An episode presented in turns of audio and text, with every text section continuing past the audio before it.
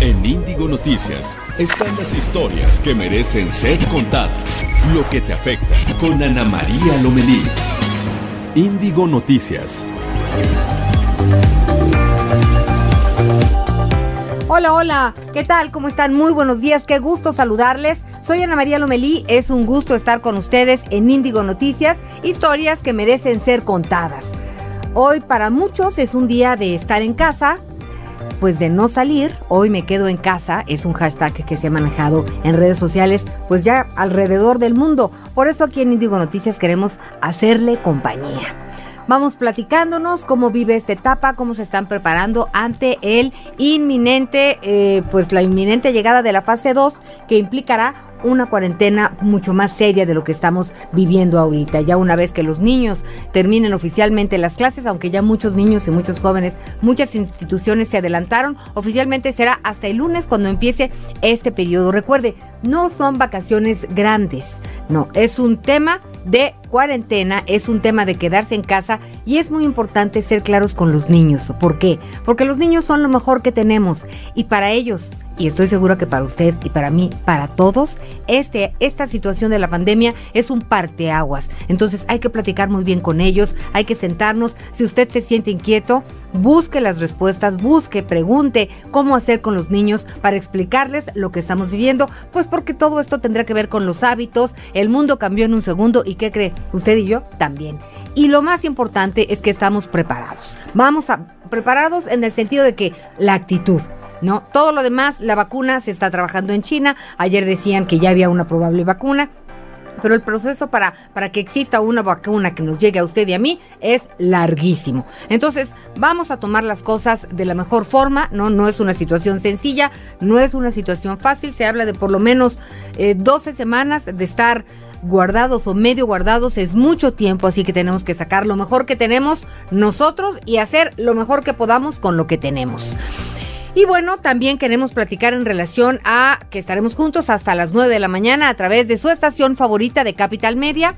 Búscanos en Facebook Live como Reporte Índigo y también nos encuentras en Twitter arroba Reporte Índigo y en nuestro canal de YouTube. Nos escuchamos en el 8.30 de AM en la Ciudad de México. ¿Le parece si vamos a las historias de hoy? El subsecretario de Salud, Hugo López Gatel, afirmó que la pandemia del coronavirus no será corta. Se estima que dure por lo menos 12 semanas como ocurrió en China. La Pasión de Cristo de Iztapalapa se suspendió al público. La alcaldesa Clara Brugada informó que se realizará en un espacio cerrado, por lo que será transmitida por internet. La caída de los mercados financieros por la pandemia de coronavirus provocó que el petróleo mexicano se desplomara más de 22%. El precio del barril llegó a los 18 dólares con 78 centavos y la bolsa de valores cerró con una pérdida de 3.21%. La Secretaría de Salud del Estado de México dio a conocer que la entidad reporta el primer caso de sarampión. Se trata de una menor de un año sin antecedente de vacunación. En la Ciudad de México hay 16 casos. Esto y más en Índigo Noticias.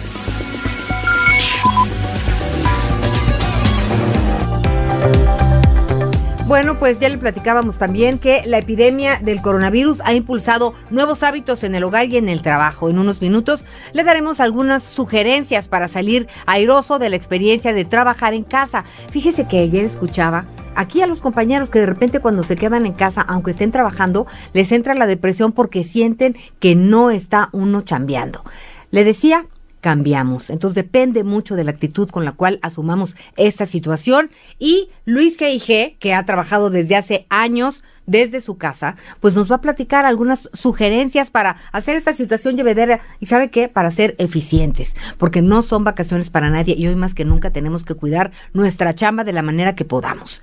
Y Alicia Rabago, ella es pedagoga y maestra en ciencias de la orientación familiar, nos dirá qué hacer para tener una mejor convivencia con la familia durante el tiempo que dure la jornada nacional de sana distancia, medida que servirá para evitar la propagación del coronavirus. Y fíjese que si logramos contener la propagación, si dejamos verdaderamente de salir de casa más que para lo esencial en cuanto decreten la temporada, la fase 2 de esta contingencia, yo creo que las cosas pueden, pueden cambiar. Pero bueno, vayamos, vamos paso a paso. Lo que sí es que vamos juntos. Bueno, pues suman 93 los casos de coronavirus confirmados en México, 206 son sospechosos y 627 fueron descartados. Esto lo informó la Secretaría de Salud. El 88% de los pacientes son atendidos en casa y solo el 12% está hospitalizado. Hasta el momento, la Ciudad de México es la que cuenta con más casos registrados. Claudia Sheinbaum, jefa de gobierno de la Ciudad de México, indicó que aún no es necesario tomar medidas extremas ante la presencia de este virus. Señaló que se realizan pruebas aleatorias en hospitales y centros de salud. Y también los ministros de la Suprema Corte de Justicia de la Nación anunciaron la suspensión de actividades a partir de hoy y hasta el 19 de abril ante la pandemia de coronavirus. El ministro presidente de la Suprema Corte de Justicia de la Nación, Arturo Saldívar, aclaró que este periodo de suspensión de labores no es un periodo de vacaciones, ya se lo platicábamos hace un momentito, por lo que el personal de la Corte trabajará vía remota. ¿Sabe que es un reto fantástico? Porque vamos a hacer todos lo que no nos atrevíamos a hacer. Nos decíamos, no, yo voy, yo voy. Ahora sí vamos a aprender y hacer de la tecnología nuestra aliada, en la medida de las posibilidades, porque sí hay que decirlo, hay un territorio importante de nuestro país en donde no hay conectividad. Aquí mismo en la Ciudad de México, pero en la alcaldía Iztapalapa, se informó que la representación número 177 de la Pasión de Cristo será a puerta cerrada, con el fin de evitar contagios de coronavirus. Así lo informó la alcaldesa Clara Brugada. El Via Crucis se transmitirá por internet y además pues serán cancelados los espectáculos, la feria y las romerías que se realizan alrededor de esta representación. Se va a transmitir a puerta cerrada algunas escenas simbólicas.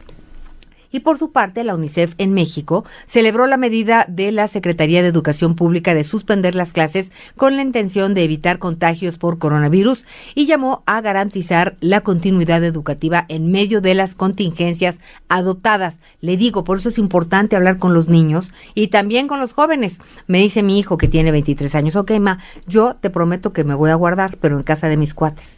Eso no puede ser y sabe que me dio la medianoche tratando de explicarle, a ver, mijito, qué parte no entendemos. No, cuando entre la cuarentena, te quedas en tu casa y no hay amigos. Si acaso uno que venga o tú vas a casa de uno, pero la cosa tiene que ser muy supervisada, muy controlada. Se trata de no esparcir el contagio. Esta es una buena noticia. Fíjese que las guarderías del IMSS no suspenderán actividades. Escuchemos la siguiente información.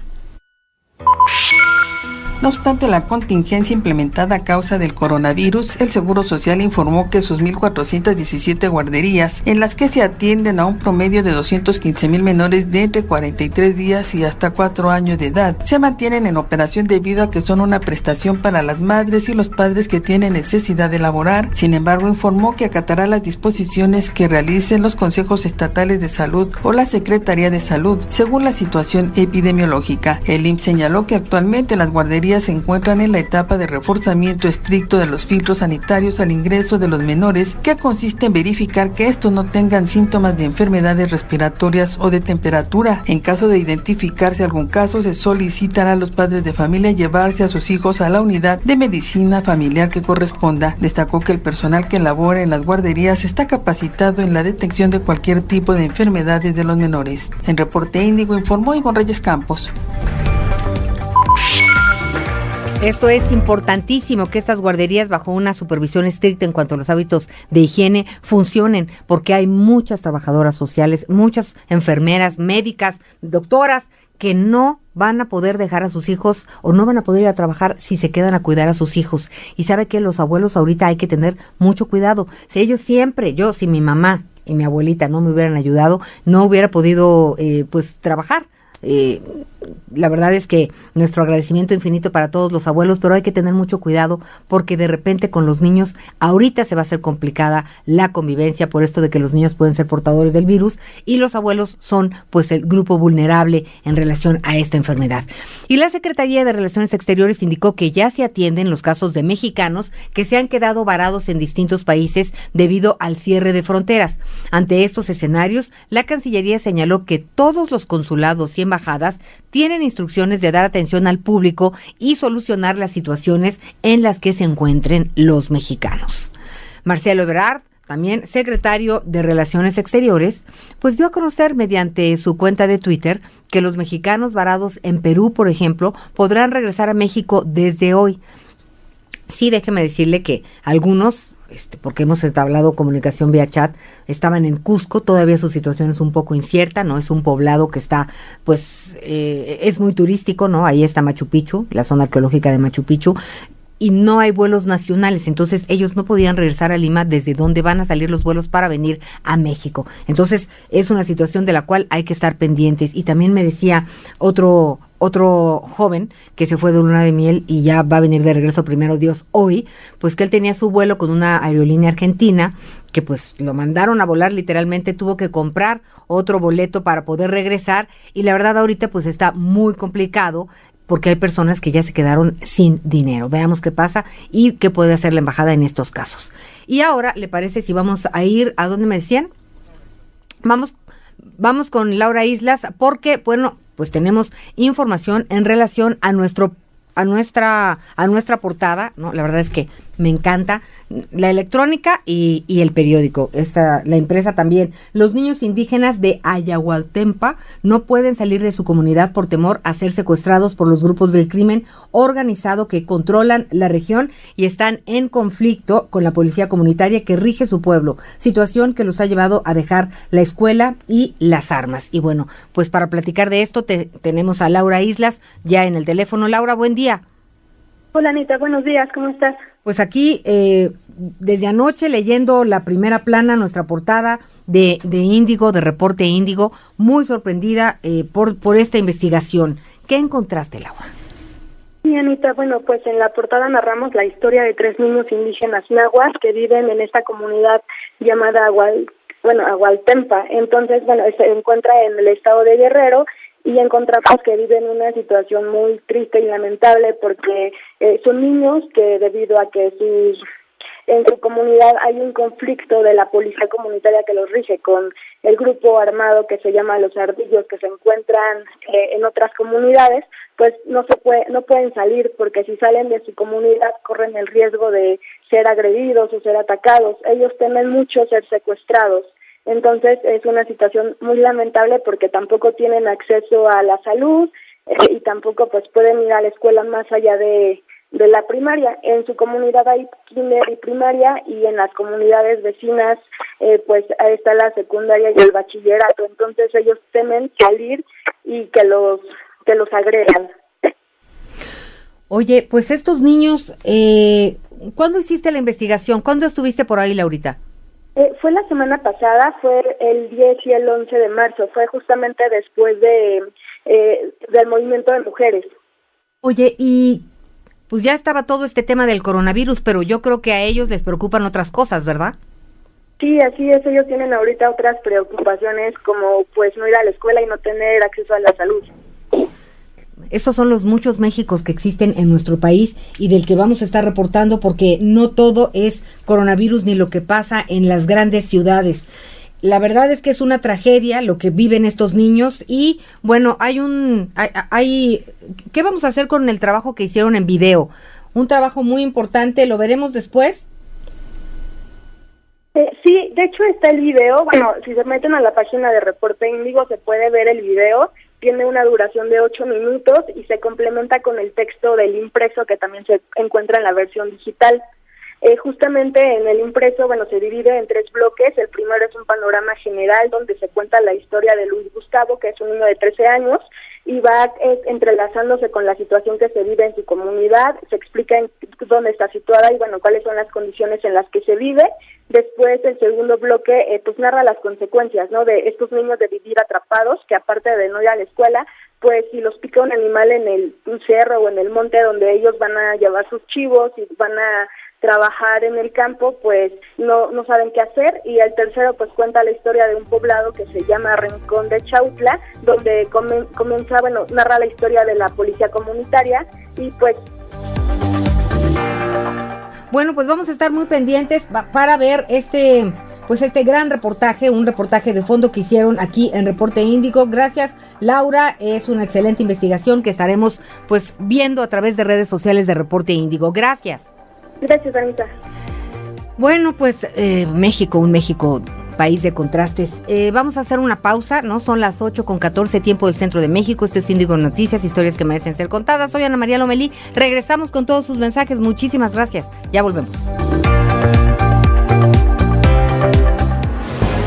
Historias que merecen ser contadas en Índigo Noticias con Ana María Lomelí.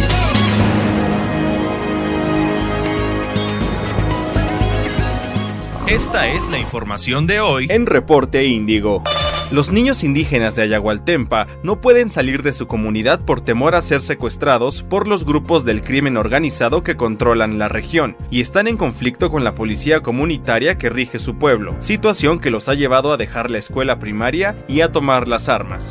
En algunos estados, las víctimas por homicidio doloso van en aumento, pese a que en gran parte del país hubo una disminución mínima. Es el caso de Guanajuato, entidad que encabezó la cifra de homicidios en 2019 y en las primeras semanas de 2020 el ambiente violento incrementó.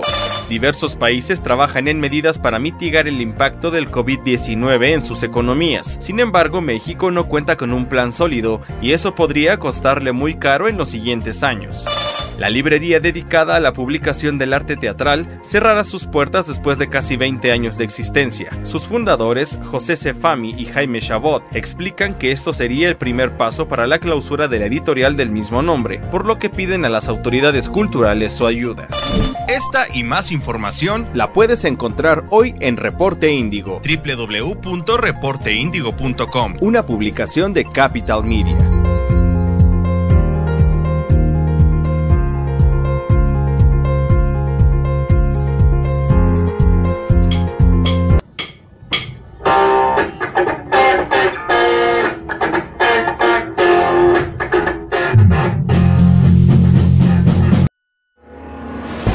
Estás escuchando Ana María Lomelí en Índigo Noticias. Historias que merecen ser contadas.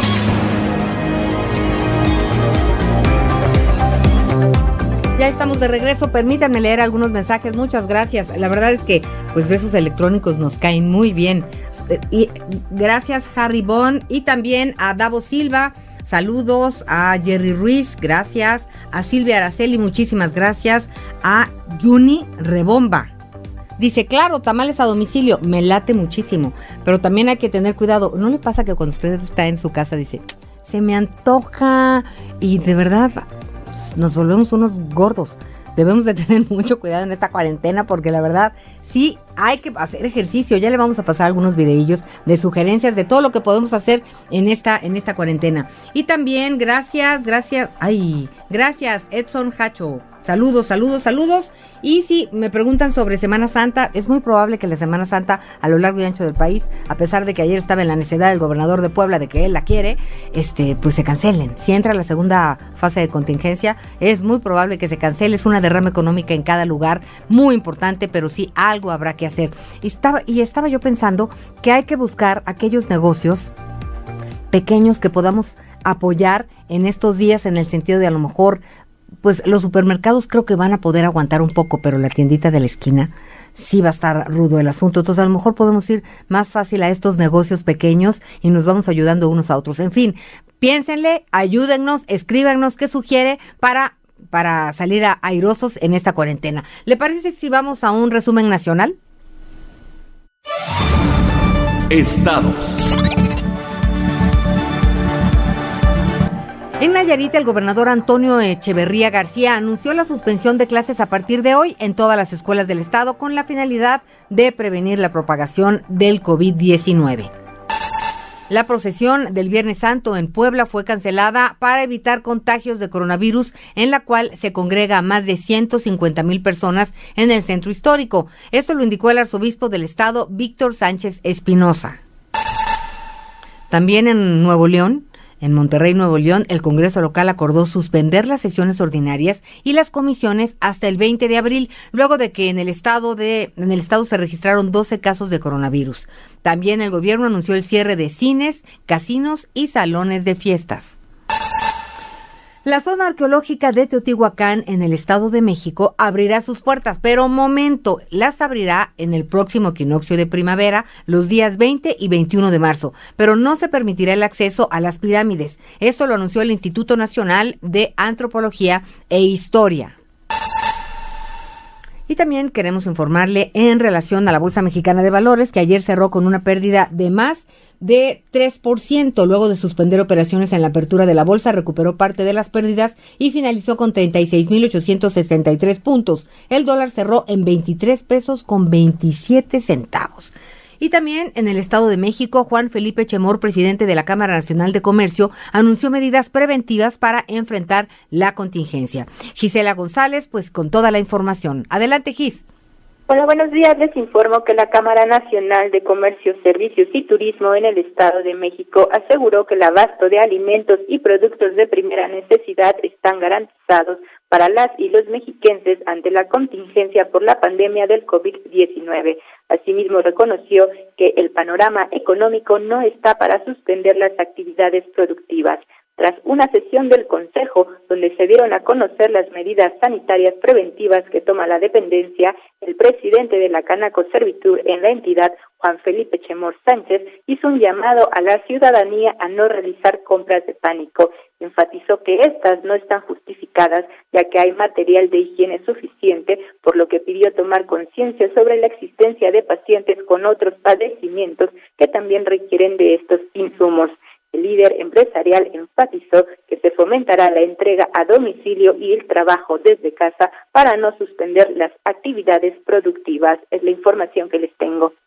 Muy bien, gracias Gisela por la info. Gracias, gracias. Y fíjese que en Coahuila empresas analizan paros técnicos. ¿De qué se trata? Vamos contigo, Juan de León, con los detalles. Ana María Auditorio, muy buenos días. Efectivamente, el sector industrial en la región sureste de Coahuila valora llevar a cabo paros técnicos como una medida de prevención para evitar contagios del coronavirus COVID-19 entre sus directivos y trabajadores. Jesús Derino, quien es secretario general adjunto de la CTM en Coahuila, señaló que otra de las alternativas planteadas hasta ahora por las empresas es adelantar periodos vacacionales.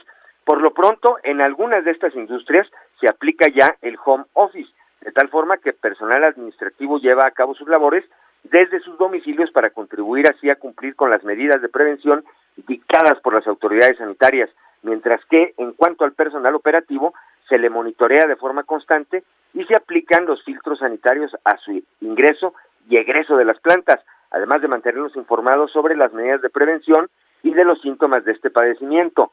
Finalmente te comento, Ana María, que hoy a las 11 de la mañana se lleva a cabo una sesión extraordinaria del Consejo Estatal de Salud, tras la cual se darán a conocer las medidas adicionales que se estarán tomando en el Estado ante el escenario que se vive por la llegada de este virus a México. Este es mi reporte desde Coahuila.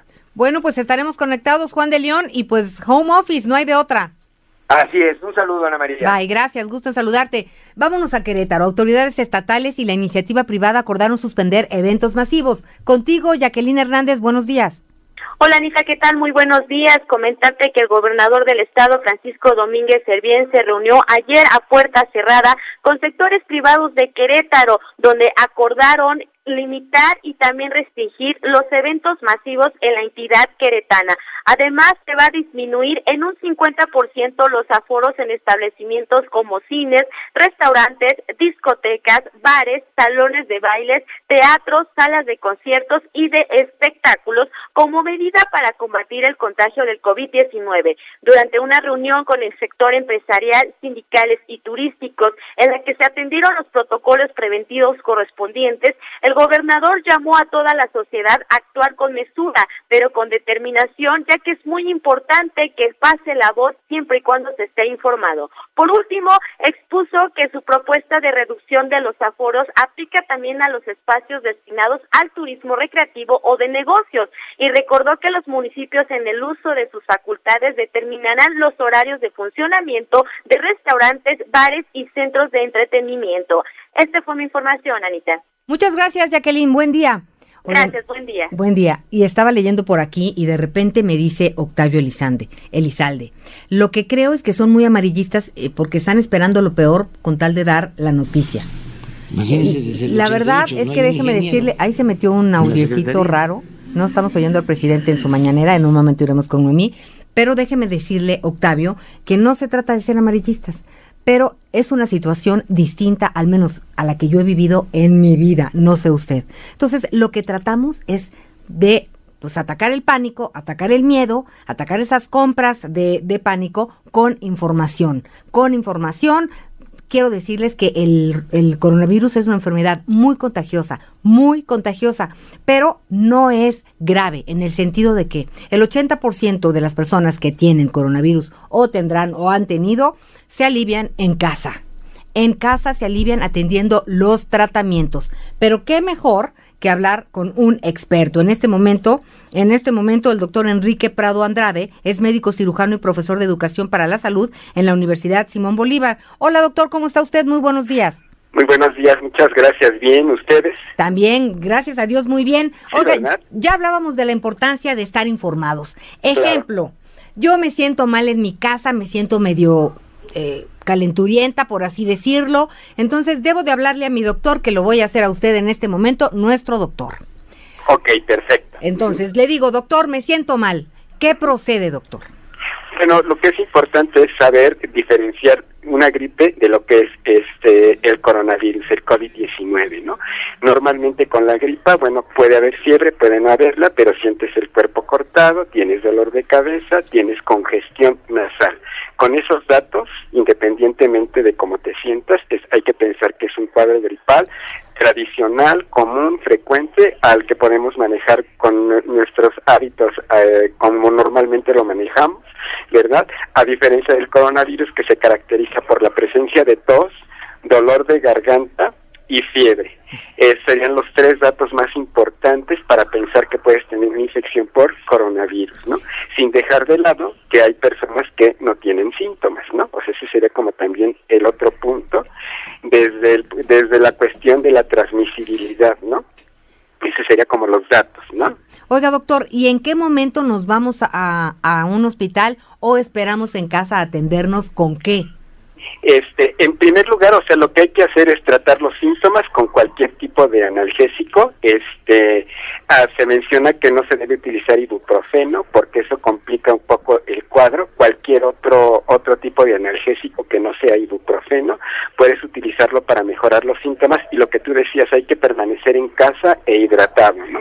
Para no transmitir el este el virus a otras a otras personas, ¿no? Ok, es muy importante, hay que hidratarse. Oiga, fíjese que de repente llegó mi hija, me dice, mamá, quiero tomar zinc, magnesio, vitamina C, vitamina B. Y le digo, oye, mijita chula, está muy bien. Hasta que un día algún hijo le hace caso a una madre. Pero le digo, mejor comer las frutas y las verduras, ¿no, doctor? Por supuesto, sí, por supuesto. Lo que tú decías hace rato, no entrar en paranoias, no entrar en histerias de que te puedes contagiar de cualquier cosa, o sea, tratar de tomar las medidas prudentes, sin exagerar, a menos de que tengas algún padecimiento que te ponga en alto riesgo, que estés tomando medicina que te baja las defensas, o que tengas algún padecimiento como diabetes, hipertensión, el que seas positivo al VIH, o sea, ese tipo de cosas como que requieren otro tipo de manejo, donde a lo mejor sí valdría tomar este eh, algún algún producto que te aumente un fofo, que te proteja, que te aumente un poco tus defensas, pero si no, o sea, teniendo una vida más normal posible, con las medidas higiénicas que se han recomendado y en las que se ha insistido. Acuérdate que en pleno siglo XXI, en lugar de estar viajando este por el aire, apenas estamos aprendiendo a lavarnos las manos. Ese es un punto importante. ¿Eh? De acuerdo, es un punto importante que además hay que hacerlo constantemente y de repente ayer estaba yo viendo en tantas cosas que recibe uno un chat que decía, para lavarte las manos debes de decir, soy salud, soy bienestar, soy, para que por lo menos se las lave uno entre 20 y 40 segundos, porque además somos bien chistosos. Rapidísimo, ya estamos. Sí, claro, ¿no? Y es muy importante sobre todo que cuando te la seques, pues te seques con papel de un solo uso, ¿no? O sea, ese sería como lo, lo recomendable para que lo puedas tirar, para que no utilices toallas donde se pueda quedar este el virus impregnado y eso lo puedas transmitir a otras personas, ¿no? Sobre todo si estás en lugares que no es tu casa, ¿no? Este sería como el punto punto importante. Con este aire que seca las manos, te digo utilizar una toalla de un solo uso, ¿no? Pues doctor Enrique Prado, gracias por platicar con nosotros. Seguramente le estaremos dando lata en cualquier caso que haya síntomas de nuestra audiencia. Nosotros le marcamos. Muchísimas gracias. Muchísimas gracias. Hasta luego. Gracias. Buenos días. Buenos días. Oigan, y aquí dice Marilú del Castillo, y ya con eso me voy al corte, es, ya no peleen, los mexicanos debemos estar unidos y disciplinados. Eso es todo, Marilú. Muchas gracias por sus mensajes. Recuerde que estamos en la 8.30 de AM, aquí en la capital de la República. Soy Ana María Lomelí, hacemos una pausa a las 8.29 tiempo del centro y ya estamos de regreso.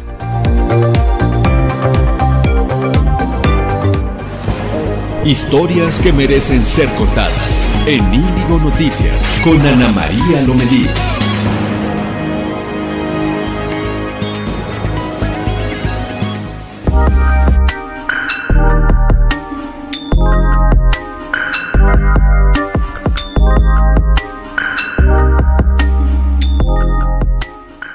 Leonora Tobar López Portillo, el lugar se llama Tres Abejas y estamos ubicados en la calle de Valladolid número 52 en la colonia Roma. Tenemos el horario del museo, este, abrimos a las 9, cerramos a las 6 digamos que las abejas para mi familia nos dicen que son siempre las almas de nuestros ancestros que vienen a protegernos. Es un lugar como que sí te aísla un poquito del caos de la ciudad, como que es un lugar muy como puedes llegar, te puedes quedar aquí tres horas, te puedes quedar toda la tarde si tú quieres. Es comida reconfortante, es lo que vienes a comer el día que, te quieres dar como un gustito que no, que no vas a respetar. digo, tenemos cosas sanas, desde luego, pero más que nada aquí es el, o sea, es a donde vienes el día que traes un antojo de algo así como comfort food. Que más, más, más, más nos, creo que nos distingue es el pastel de almendra es un pastel este, que es receta de la familia, también un poquito readaptado. Este, y algo que tiene es que no, es un pastel sin harina. Y de lo salado, el croc, el croc monsieur y el croc madame, porque lo que lo como lo hacemos es a base, en lugar de tener una base de un, brioche, es una base de waffle y contiene salsa bechamel y tiene jamón, queso gratinado y puede ser madame o mesía, que es con huevo estrellado. Y eso la verdad este, ha, ha, pegado bastante bien. Siempre lo digo, para mí tres abejas lo que queremos siempre transmitir es que sea como un hogar de la gente que viene. Uno siempre regresa a los lugares donde amó la vida.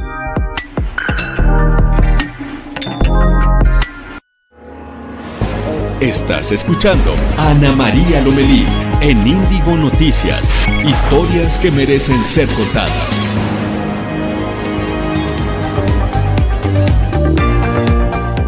Ya estamos de regreso, son las 8 con 32 tiempo del centro. Vámonos contigo, Noemí Gutiérrez, a Palacio Nacional. Bueno, este, ¿qué hay de nuevo en la mañanera?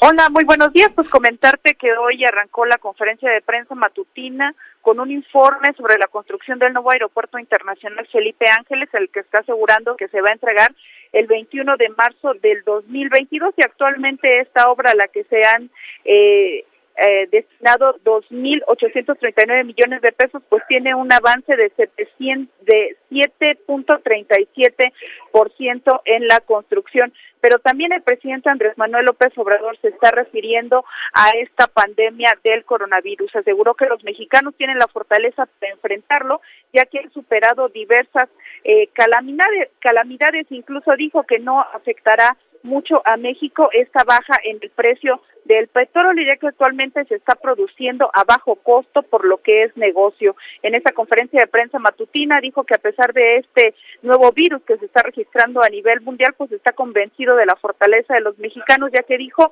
la honestidad que tiene el pueblo de México y el combate a la corrupción, pues se saldrá adelante. Y ahí fue donde destacó estos ahorros que se van a tener con la construcción del nuevo aeropuerto, a diferencia del que se haría en el lago de Texcoco, ya que dijo la diferencia es tan solo de 225 mil millones eh, de pesos. También anunció que la Secretaría de la Defensa Nacional, después de que concluya esta obra, pues se va a hacer cargo de la construcción de dos tramos del tren Maya, lo que lo que se concluiría en 2023 y en este momento pues se está refiriendo a la reunión que tuvo anoche con el gabinete legal y ampliado para enfrentar esta pandemia del coronavirus. Ahí señaló que se va a tener estabilidad económica y dijo que hasta el momento pues lo que se ha decidido es blindar los programas sociales y está anunciando que para la pensión de los adultos mayores no se les entregará un bimestre sino que serán dos y es por ello que le pide a los adultos mayores pues que lo administre bien. Dijo que esta medida va a beneficiar a 8 millones de personas eh, adultos mayores y también se le está cuestionando si va a haber algún apoyo para este desempleo o algún apoyo para las empresas. Él considera que pese a esta epidemia, que va esta pandemia de coronavirus, pues no va a haber mayores afectaciones en la economía y también le pide a todas aquellas personas que que se paren algunas actividades, pues que se serenen y que el gobierno de la República pues está tomando las decisiones adecuadas para evitar esta pandemia y también está eh, también cuestionó que estén escaseando algunos productos como el papel sanitario dijo que se está llevando a cabo alguna manipulación, sin embargo dijo a la población que mantenga la calma, que se cuentan con las herramientas y las indicaciones necesarias para enfrentar esta crisis que se ve a nivel mundial. Ana María Auditorio, pues parte de lo que hemos tenido esta mañana aquí en el Salón Tesorería. Bueno, gracias por la información, Noemí. Noemí Gutiérrez hasta Palacio Nacional. Buenos días. Buenos días. Y bueno, pues en la Ciudad de México se presentó una herramienta para identificar los casos de coronavirus. Mediante mensaje de texto a través del celular, la gente pues responderá un primer cuestionario sobre síntomas de esta enfermedad. Para acceder al cuestionario, los usuarios deberán enviar un mensaje. Tome nota, por favor. Al rato lo subimos en redes sociales, pero le pido que tome nota. Al 51515 con la palabra COVID-19 al 51515 un mensaje de texto con la palabra COVID-19. Dependiendo de el resultado, se recibirán indicaciones sobre las medidas que se deben de tomar en caso de presentar algún síntoma o factor de riesgo. Si se presenta algún cambio en los síntomas, el usuario debe llenar una vez más el cuestionario vía mensaje de texto. En el caso de alto riesgo, Locatel contactará directamente a la persona para aplicar un segundo cuestionario para un diagnóstico más completo. También la Secretaría de Salud local se comunicará con el enfermo y le dará instrucciones según su caso. La jefa de gobierno de la Ciudad de México, Claudia Sheinbaum, destacó que esta herramienta tiene el objetivo de no saturar los teléfonos de emergencia. La verdad es que sí, hay mucha gente muy preocupada y no hay forma de comunicarse, así que yo creo que tenemos que guardar la calma, la paciencia y seguir indicaciones. Las medidas para frenar el contagio de coronavirus en México, en la Ciudad de México, cambiaron la ruta capitalina. David Martínez nos tiene información en relación al tema. Hola, David. Eh, sí, como mencionas, ayer fue el primer día con, pues, con las nuevas medidas de, de, la contingencia, ¿no? Como lo son las escuelas, este, las universidades públicas cerradas. Pues sí, lo que nosotros hicimos fue recorrer el centro hasta Reforma pues ahí nos dimos cuenta que sí, la, la, el ritmo de vida disminuyó bastante, no había tanto tránsito, había gente que pues obviamente tenía que salir a trabajar, pero principalmente pues las, las avenidas importantes como Madero, 20 de noviembre y Reforma pues los semi semivacías ante esta situación de contingencia que en la ciudad pues apenas está, está empezando. Sí, o sea, está empezando y vamos para largo. Así que, a ver qué nos propones, mi querido David. Este, pues las medidas que han propuesto las, las autoridades, evitar los lavados de mano, los, los abrazos, los saludos de mano y este y estornudar con viendo hacia el ángulo del codo. Bueno. Y bueno, pues evitar las aglomeraciones también. Exacto. Ser menos querenzones, ser, ser menos querendones, porque sabe que yo me siento rarísima, no sé tú, David, o, compañeros, saludo a mis compañeros de Reporte Índigo porque como estamos en home office, algunos están en el tercer piso, otros están en su casa. Muchos saludos a todos. Saludos a Carlos Ertuche, por cierto, que estuvo aquí con ustedes la semana pasada. Mucho, mucho, muy buen trabajo. Oye, pero de repente el impulso de querer saludar, ¿no? Este, pues sí, la verdad es que somos besucones, pero ni modo, hay que cambiarle el asunto. Las citas para los módulos del Instituto Nacional Electoral disminuirán para evitar grupos grandes de ciudadanos que quieran tramitar su credencial para votar. El presidente de la Comisión del Registro Federal de Electores, Marco Baños, pues explicó que será hasta que se decrete la fase 2 de la contingencia por coronavirus cuando se evalúe la necesidad o no de cerrar por completo los módulos. Así que esté muy pendiente. Y en la Cámara de Diputados hay una propuesta para ayudar a los negocios y empresas durante esta emergencia. Es muy importante estar al pendiente de estos pequeños negocios. La información la tiene Ivonne Reyes. La vicepresidenta de la Cámara de Diputados, Dolores Padierna Luna, propuso que el IMSS y el FOBISTE emitan un plan de exenciones de pagos de las cuotas obrero-patronales para las empresas y los negocios que cumplan con un plan efectivo de trabajo a distancia durante la contingencia sanitaria ocasionada por el COVID-19 a fin de evitar posibles contagios. Dijo que las medidas anunciadas para prevenir la propagación del coronavirus tendrá un impacto negativo en la economía, sobre todo en los negocios y empresas del sector privado, que verán disminuidos sus ingresos por la reducción en la afluencia de clientes, proveedores y consumidores ante las medidas dictadas por la Secretaría de Salud para evitar el contacto directo entre personas y reducir así los riesgos de propagación del virus. Ante ello, la diputada de Morena consideró necesario aplicar medidas compensatorias de carácter económico para minorar los impactos de la crisis sanitaria. Señaló que la implementación y adopción de los programas de trabajo a distancia quedarán a cargo de las empresas y de los negocios que las establezcan entre su personal debiendo solo informar tanto al IMSS como al Infonavit la cantidad de personas que serán integradas a dichos planes, así como la temporalidad de los mismos y los beneficios que se obtendrían a través de ellos. En Reporte Índigo informó Ivonne Reyes Campos. Gracias a. Ahí voy corriendo, Igor, nuestro productor, pero dice Patti Torres que si podemos repetir lo del mensaje de texto con muchísimo gusto para acceder al cuestionario en relación a lo de si usted tiene síntomas de coronavirus, debe enviar un mensaje al 51515 con la palabra COVID-19. 51515 con la palabra COVID-19 no, no haga la prueba si no es necesario, esperemos en Dios que no sea necesario, dejemos que todo esto proceda y sirva para las personas que tienen, eh, pues que se sienten contagiados. La epidemia del coronavirus no distrae a la Secretaría de Seguridad y Protección Ciudadana de sus labores. Vamos contigo, Guillermo Espinosa, los detalles. El secretario de Seguridad y Protección Ciudadana, Alfonso Durazo, aseguró que ante la situación que se vive en el territorio nacional por la presencia del coronavirus COVID-19, no se pueden frenar las tareas de seguridad. Dijo que no se pueden cancelar las actividades del servicio a la ciudadanía, particularmente en el ámbito de la seguridad, en la medida de que estas no impliquen un riesgo para la población. El titular de Seguridad Pública del país señaló que la dependencia a su cargo y la propia Guardia Nacional forman parte del Comité Nacional de Emergencias, mismo que colabora de manera subordinada al Consejo Nacional de Salud. Respecto a las medidas adoptadas para los centros penitenciarios federales, Durazo Montaño destacó que son preventivas en el ámbito sanitario con la finalidad de que no haya elementos agravantes y contener la propagación del virus. Ante esa eventualidad se tomarían las medidas de aislar a las personas privadas de la libertad y otorgarle los servicios médicos adecuados. Además señaló que todas las instancias del gobierno están en alerta, no solo la Guardia Nacional. El secretario confirmó que el próximo lunes se presentará en la conferencia mañanera con el presidente López Obrador el informe y avance del Gabinete de Seguridad Nacional. Para Reporte Índigo, Guillermo Espinosa.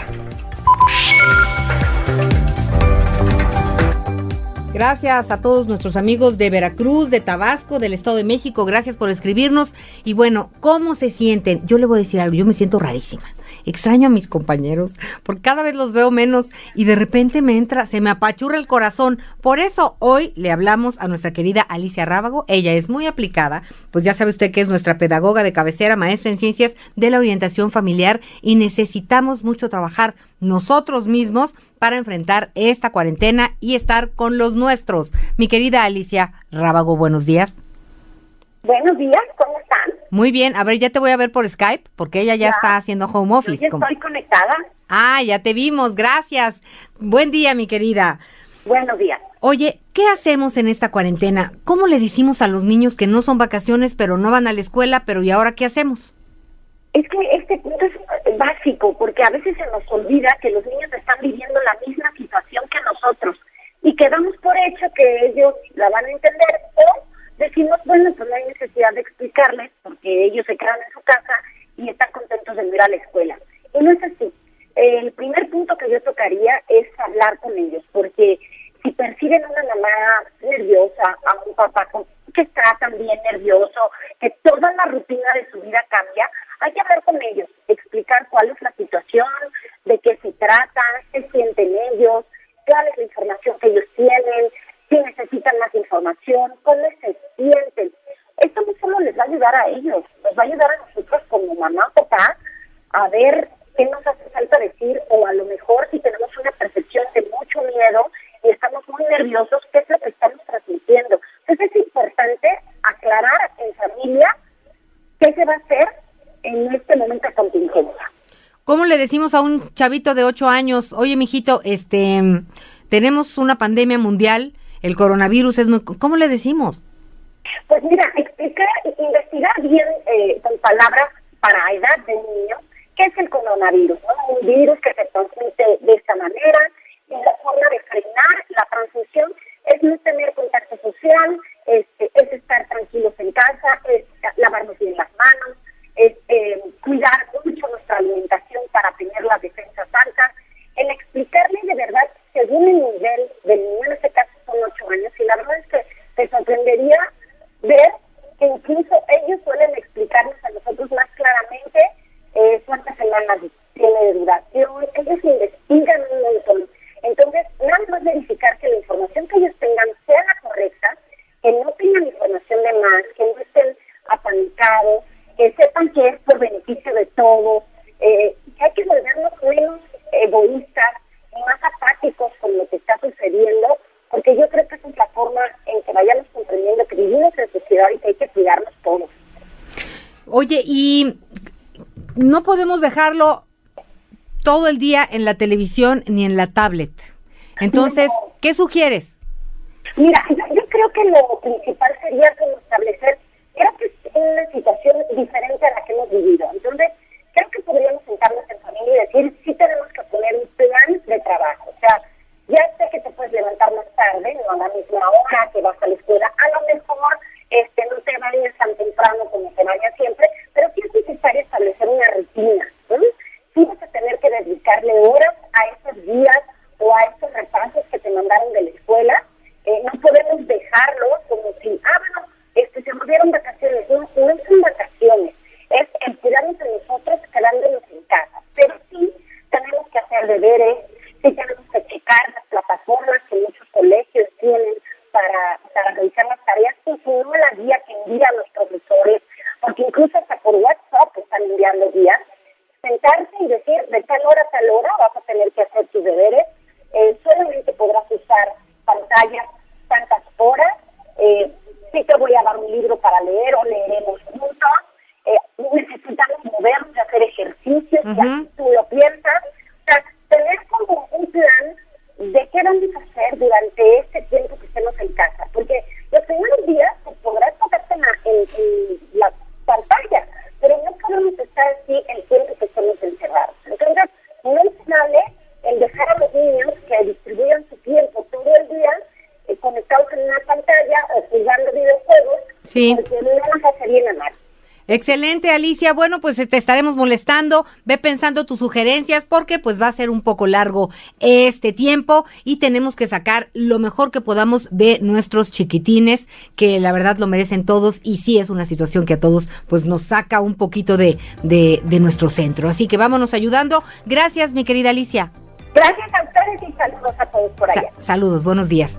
Bueno, y de último momento, el dólar se vende en, pues, en 23 pesos con 93 centavos. Hace unos minutos llegó a venderse hasta en 24 pesos con un centavo. Esto es en respuesta por el acuerdo de Estados Unidos y Canadá de cerrar sus fronteras al tráfico no esencial.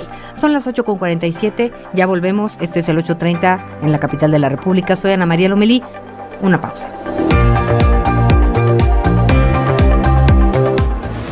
Estás escuchando a Historias que merecen ser contadas en Índigo Noticias con Ana María Lomelí.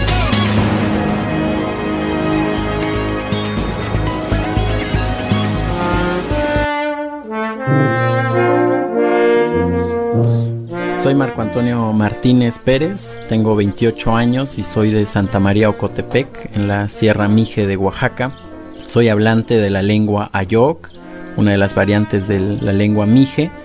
Formo parte de un equipo que se llama Kumondun y parte de las actividades que realizamos es el fortalecimiento de la lengua Ayoc y para ello pues diseñamos eh, herramientas propias como el diseño de una aplicación y el audiolibro de cuentos Ayoc.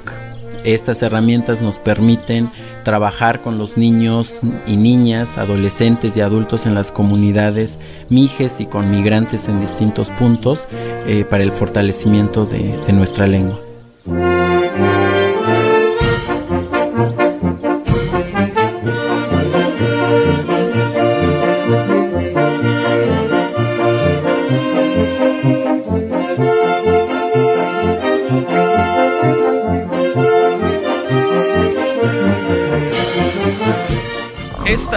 Información de hoy en Reporte Índigo. Los niños indígenas de Ayagualtempa no pueden salir de su comunidad por temor a ser secuestrados por los grupos del crimen organizado que controlan la región y están en conflicto con la policía comunitaria que rige su pueblo, situación que los ha llevado a dejar la escuela primaria y a tomar las armas. En algunos estados, las víctimas por homicidio doloso van en aumento, pese a que en gran parte del país hubo una disminución mínima. Es el caso de Guanajuato, entidad que encabezó la cifra de homicidios en 2019 y en las primeras semanas de 2020 el ambiente violento incrementó. Diversos países trabajan en medidas para mitigar el impacto del COVID-19 en sus economías. Sin embargo, México no cuenta con un plan sólido y eso podría costarle muy caro en los siguientes años la librería dedicada a la publicación de la... Estás escuchando Ana María Lomelí en Índigo Noticias. Historias que merecen ser contadas. Organización Mundial de la Salud recomienda a las personas que presentan síntomas de coronavirus no automedicarse y no utilizar ibuprofeno para tratar el padecimiento. Esta recomendación se da luego de que el Ministerio de Sanidad de Francia advirtió que tomar medicamentos antiinflamatorios podría ser un factor de empeoramiento de la infección. El portavoz de la OMS, Christian Linsemier, indicó que ya se está estudiando esta afirmación, por lo que pronto se recomienda eh, pues llamar al médico de entrada, llamar y usar paracetamol. En China, el Ministerio de Defensa aseguró haber desarrollado con éxito una vacuna contra el coronavirus COVID-19. Se indica que se ha autorizado, que se han autorizado las pruebas en seres humanos, pero no se detalla cuándo comenzarán los ensayos. Y bueno, algunos gobiernos ya toman medidas preventivas ante una inminente recesión económica. Vamos con nuestra experta en economía y finanzas, Nayeli Mesa. Buenos días buenos días a ti y a todo el auditorio. Gusto en saludarlos. Como bien lo comentabas, pues sí, diversos países ya trabajan en diversas medidas para tratar de mitigar el impacto económico que esto, que esta pandemia les va a dejar en algún, no solamente este año, sino también en los siguientes años. Pues nada más también destacar que Estados Unidos y Francia son algunos de los países que han levantado la, pues la mano para anunciar medidas que sin duda alguna pues pueden ayudar a mejorar tal, vez esa pandemia, pero pues en el caso de Estados Unidos, una de las medidas más representativas es que la Reserva Federal pues recortó las tasas de interés en un punto porcentual para ubicar en un rango de 0% a 0.25%, mientras el presidente Donald Trump ya anunció pues una inyección de 800 de 8.300 millones de dólares. Francia también recordemos que a inicios de esta semana anunció un paquete para tratar de ayudar no solamente a las empresas, sino también a la ciudadanía. En el caso de México, la manera es preocupante un poco, ya que algunos expertos con los cuales platicamos reconocen que las medidas que anunció la Secretaría de Hacienda durante la bancaria, también la semana pasada, son positivas, sin embargo, son insuficientes para poderle hacer frente a esta crisis, ya que se espera que el impacto para la economía mexicana sea aproximadamente 2%. Dentro de las medidas que se están considerando, pues este son las líneas de crédito flexible y alinear criterios con la Comisión Nacional de Bancaria de Valores. Además, el gobierno también ya anunció que se van a destinar 3.500 de millones de pesos para la compra de equipos e insumos de diagnóstico, materiales de protección para el personal de salud y desde luego para los pacientes. Ana María, hay que estar muy pendiente. Esta es una pandemia que va a pegar sí. muchos sentidos y a muchos sectores y desde luego la siguiente crisis que viene va a ser laboral. Muy bien, estaremos pendientes. Gracias Nayeli Mesa, buen día. Muchísimas gracias. Y la tecnología podría ser una herramienta esencial para combatir la pesca ilegal. Vamos contigo, Viviana Brand. Ana María, muy buenos días. Así es, la tecnología blockchain podría ser una de las soluciones a la pesca ilegal en todo el mundo. Y más o menos para que podamos entrar un poquito y entender qué es el blockchain, en esencia, se caracteriza por ser una base de datos compartida en donde se almacena la información de los miembros que se encuentran dentro de una misma red. Para la industria pesquera eh, sería un espacio que ofrece eh, registros digitales inmodificables que pueden ser aprovechados tanto por pescadores, plantas de procesamiento, distribuidores, comerciantes y consumidores para asegurarse de que el producto marino que llegue a sus manos sea de procedencia legal. Y bueno, pues eh, les voy a explicar más o menos cómo es que funciona. Desde el momento en que un pescado es capturado, enseguida se le coloca una ubicación por radiofrecuencia y otra eh, con un código de respuesta QR con la intención de que se pueda recopilar información sobre cómo es el viaje de un pescado cada vez que atraviesa a un punto a lo largo de la cadena de suministro. Eh, y bueno, una vez que llega al lugar de destino, ya sea buque, muelle o fábrica de procesamiento, se detectan estas etiquetas que se pusieron en los pescados y en automático se carga la información que acumularon en este en este trayecto en las cadenas de bloques del blockchain. Perfecto. pues qué interesante, Viviana. La verdad es que está muy bien este este, esta forma de seguir a los peces y que se cuide pues la ecología y el ecosistema. Muchísimas gracias. A ti muchas gracias. Buen día. Gracias, buen día. Bueno, pues ya vámonos, ya vámonos ahorita. Me, ya me están preguntando a qué hora sale Luis G.I.G. en este instante. Luis G.I.G., ¿cómo estás? Anita, muy buenos días, aquí a la distancia, a la distancia, pero presentes aquí. Oye. En Noticias contigo. Pero ya te vi que guau, qué microfonazo tienes. Ya, tú eres un máster en esto del home office, por eso queríamos platicar contigo. ¿Y qué, invadiste el cuarto de tus niños? Fíjate que en este momento, o sea, justo el día de mañana cierran la oficina donde tengo pues aquí todo mi, mi tinglado y todo mi escenario y todo. Entonces, justo después de esta colaboración, ya mudo parte de esta oficina a, a tu casa y a la casa de todos los que nos están escuchando para, obviamente, empezar ya a laborar, pero bueno, ya al rato me toca clase de español, clase de inglés, para poder estar también trabajando con ellos en sus actividades de la escuela. Oye, qué importante. ¿Cómo le vamos a hacer, Luis? Sabes que hay personas que se deprimen trabajando desde casa y tú me dijiste cosas muy importantes esta semana. Me decías, mira, yo lo hago desde hace mucho y hay horarios y respeto por la chamba en casa. Sí, completamente. Fíjate, yo tengo 20 años, eh, pues, básicamente trabajando desde casa en distintos momentos, situaciones, etcétera, etcétera, etcétera.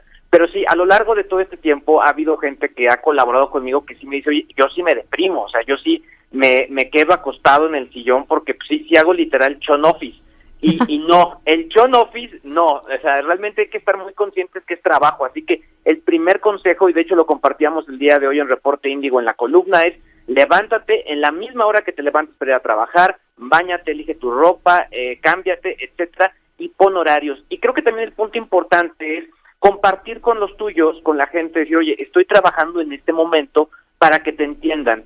Eh, algo que también ayer me compartían en estos grupos, llega mucha información, una buena, otra mala, y también creo que es momento para ser un poquito más laxos y un poco también entender a los pequeños, ¿no? Entonces, pues se vale un poquito que la casa esté un poco más tirada, que haya un poquito de cosas, eh, trastes un poquito sucios, cosas así, porque pues todos estamos pasando por esto y, y es una situación que no esperábamos y no estábamos prevenidos, ¿no?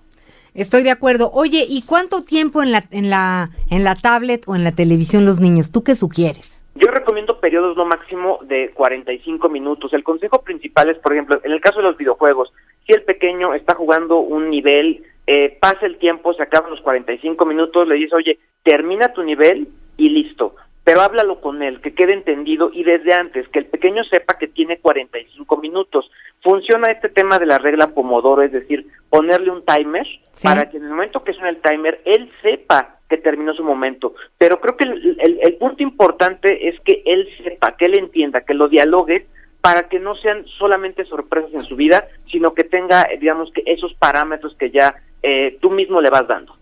Bueno, pues ya aquí tenemos algunas eh, preguntas. ¿Cómo podemos dar clases a distancia? ¿Con qué herramienta tecnológica? Yo recomiendo principalmente Hangout, es la más sencilla, la, la más fácil de configurar. Obviamente esto a través del navegador Chrome permite compartir obviamente tu pantalla, así que se vuelve muy muy útil. Empresas como eh, en el caso de Google, también Microsoft en sus propias plataformas han compartido que durante todo este, este momento sus plataformas serán gratuitas justo para poder compartir todo ese tipo de conocimiento y podamos continuar esta relación a distancia. Bueno, pues la verdad es que muchas gracias, ¿no? Ahora sí que todos a distancia porque estamos tratando de, respetar esta cuestión de no propagar pues el posible virus. Y si, estamos guardados cada quien en su, en su casa, ayudamos bastante. Luis Keige, gracias, te leemos en Reporte Índigo y nos vemos en una semana. Totalmente, yo en casa. Gracias. Bueno, pues déjeme informarle que ya lo comentaba Noemí de alguna forma, Noemí Gutiérrez, el presidente Andrés Manuel López Obrador anunció que se van a adelantar las pensiones a los adultos mayores para enfrentar la crisis por la epidemia del coronavirus. El monto será de dos trimestres de un jalón. Y con esta información, cuando son las 8.59 tiempo del centro de México, llegamos al final de Índigo Noticias, historias que merecen ser contadas. Soy Ana María Lomelí, primero Dios, nos vemos y nos escuchamos mañana en punto de las 8 de la mañana en la capital de la República a través del 830 8.30 de AM. Así que usted escríbanos y acompáñenos. Aquí vamos juntos. Gracias. Buenos días.